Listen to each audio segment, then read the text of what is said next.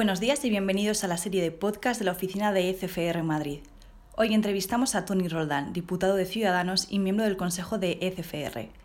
Hablamos de la agenda europea, populismo y el papel de España en la configuración de una nueva Europa. ¿Qué prioridades clave tiene que tener, en tu opinión, una nueva agenda europea y sobre el futuro de Europa?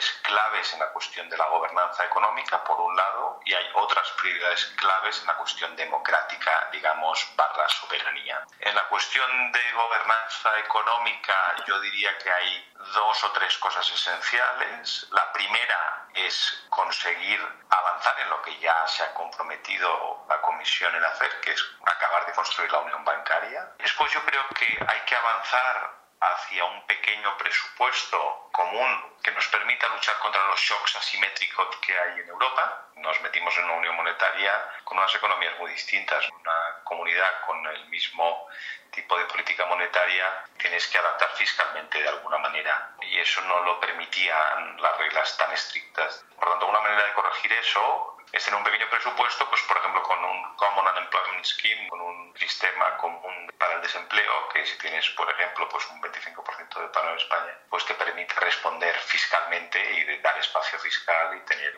un bazooka también fiscal para disminuir el sufrimiento. ¿no? Yo creo que esos tres pilares podrían ser tanto la unión bancaria como un pequeño presupuesto pero más fuerte que te permite luchar contra los shocks asimétricos como un sistema de eurobonos que sea aceptable para Alemania. En la parte democrática yo creo que hay varias cosas que se pueden hacer.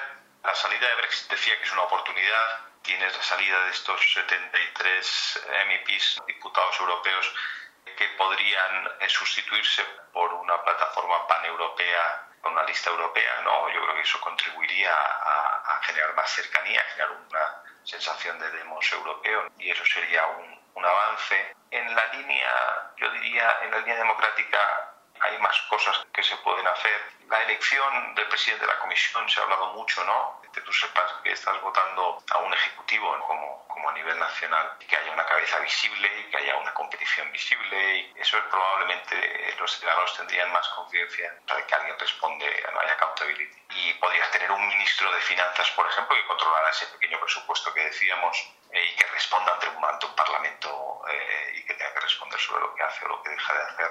Hay varias maneras de recuperar un poquito de democracia y, sentir y hacer sentir a los ciudadanos más cerca de la, de la Unión Europea, que es el, único camino, el único camino posible. ¿no? Has escrito también sobre el populismo que realmente está impactando tanto en Europa en su conjunto como en nuestro propio país. ¿Podrías darnos dos o tres ideas básicas para darle respuesta? Primero, o sea, hay, que identificar bien el problema, ¿no? Hay, un populismo común que se da tanto en Brexit como en Cataluña, eh, como en otros lugares, como en España con, con Podemos, eh, que tienen, eh, yo diría, tres características comunes, ¿no? Tienen siempre un enemigo exterior, pues en el caso de, de Brexit de la Unión Europea, en el caso de Cataluña España, en el caso eh, de Podemos pues es esta cuestión binaria de la gente contra la casta, en otros lugares es el pueblo contra la oligarquía, es un, común de gente abstracto contra otro de fuera. ¿no? Después tienes una supuesta voluntad común del mismo pueblo, esa, ese ente abstracto que define el populismo, para luchar contra, contra lo que sea o por un objetivo común, eh, que en realidad nunca es cierta, no hay una voluntad común, somos individuos con infinidad de preferencias, cosmovisiones, intereses distintos, ¿no? Son sociedades completamente fragmentadas, con, con diferentes preferencias, eh, no hay un solo pueblo, ¿no? Esta idea de un pueblo contra otros es, es extremadamente simplista, yo creo que extremadamente, extremadamente peligrosa. Y después eh, hay una idea siempre del, en el populismo de una, como, como que hay una, si tú consigues tu objetivo, hay una alcaldía feliz después, sin ningún coste, sin ningún, eh, ¿no? donde básicamente todo el mundo come helados todos los días. ¿no? Y esto es lo que podemos llamar nacionalismo mágico donde ahí pues en esa Arcadia pues puedes eh, desarrollar el pleno potencial de lo que sea, ¿no? De una Cataluña libre de España, de una de un pueblo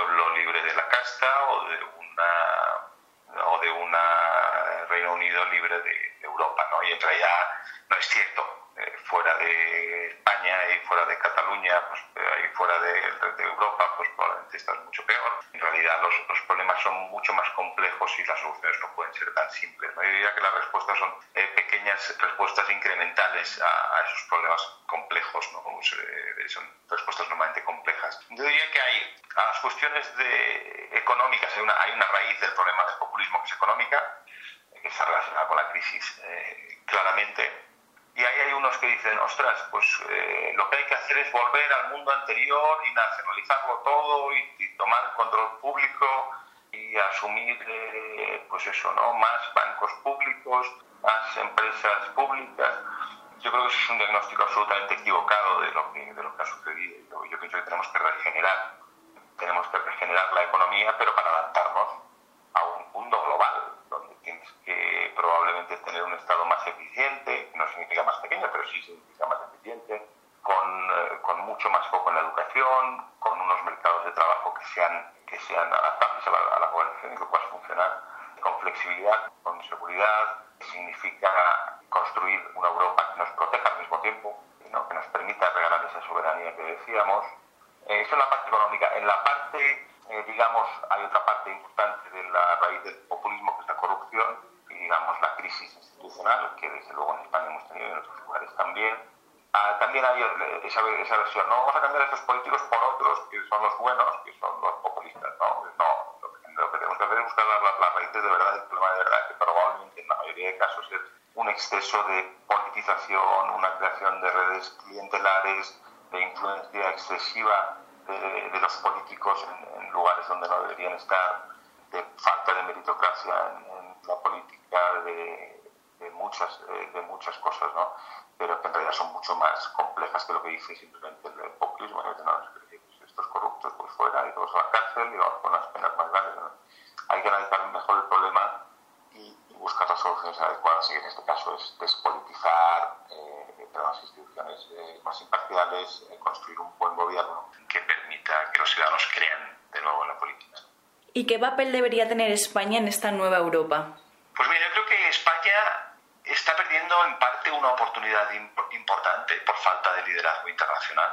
Yo pienso que ahora, con el push de Macron y con este buen entendimiento que hay con Alemania, ahora y con lo que decíamos, con la, con la salida de Brexit, España podría jugar un rol muy importante si tuviera una visión de lo que quiere, de lo que quiere Europa y fuera realmente eh, jugar a su, su, peso, que es muy grande. Y, no lo está, no lo está haciendo yo creo que por, por, falta de liderazgo y ambición simplemente. ¿no? Yo creo que España podría jugar un rol, un rol central en esta Europa que pues, eh, quizás tiene que ser de, de, diferentes velocidades, ¿no? pero si hay un paso adelante en la integración nosotros tenemos que estar en ese, en ese paso y tenemos que avanzar en la armonización de políticas públicas con Francia y con Alemania, sí o sí, si queremos estar eh, liderando la, la, globalización y queremos estar y seguir siendo influyentes en Europa y queremos que se escuche nuestra voz. Y yo pienso que tendríamos que estar haciendo mucho más de lo que estamos haciendo.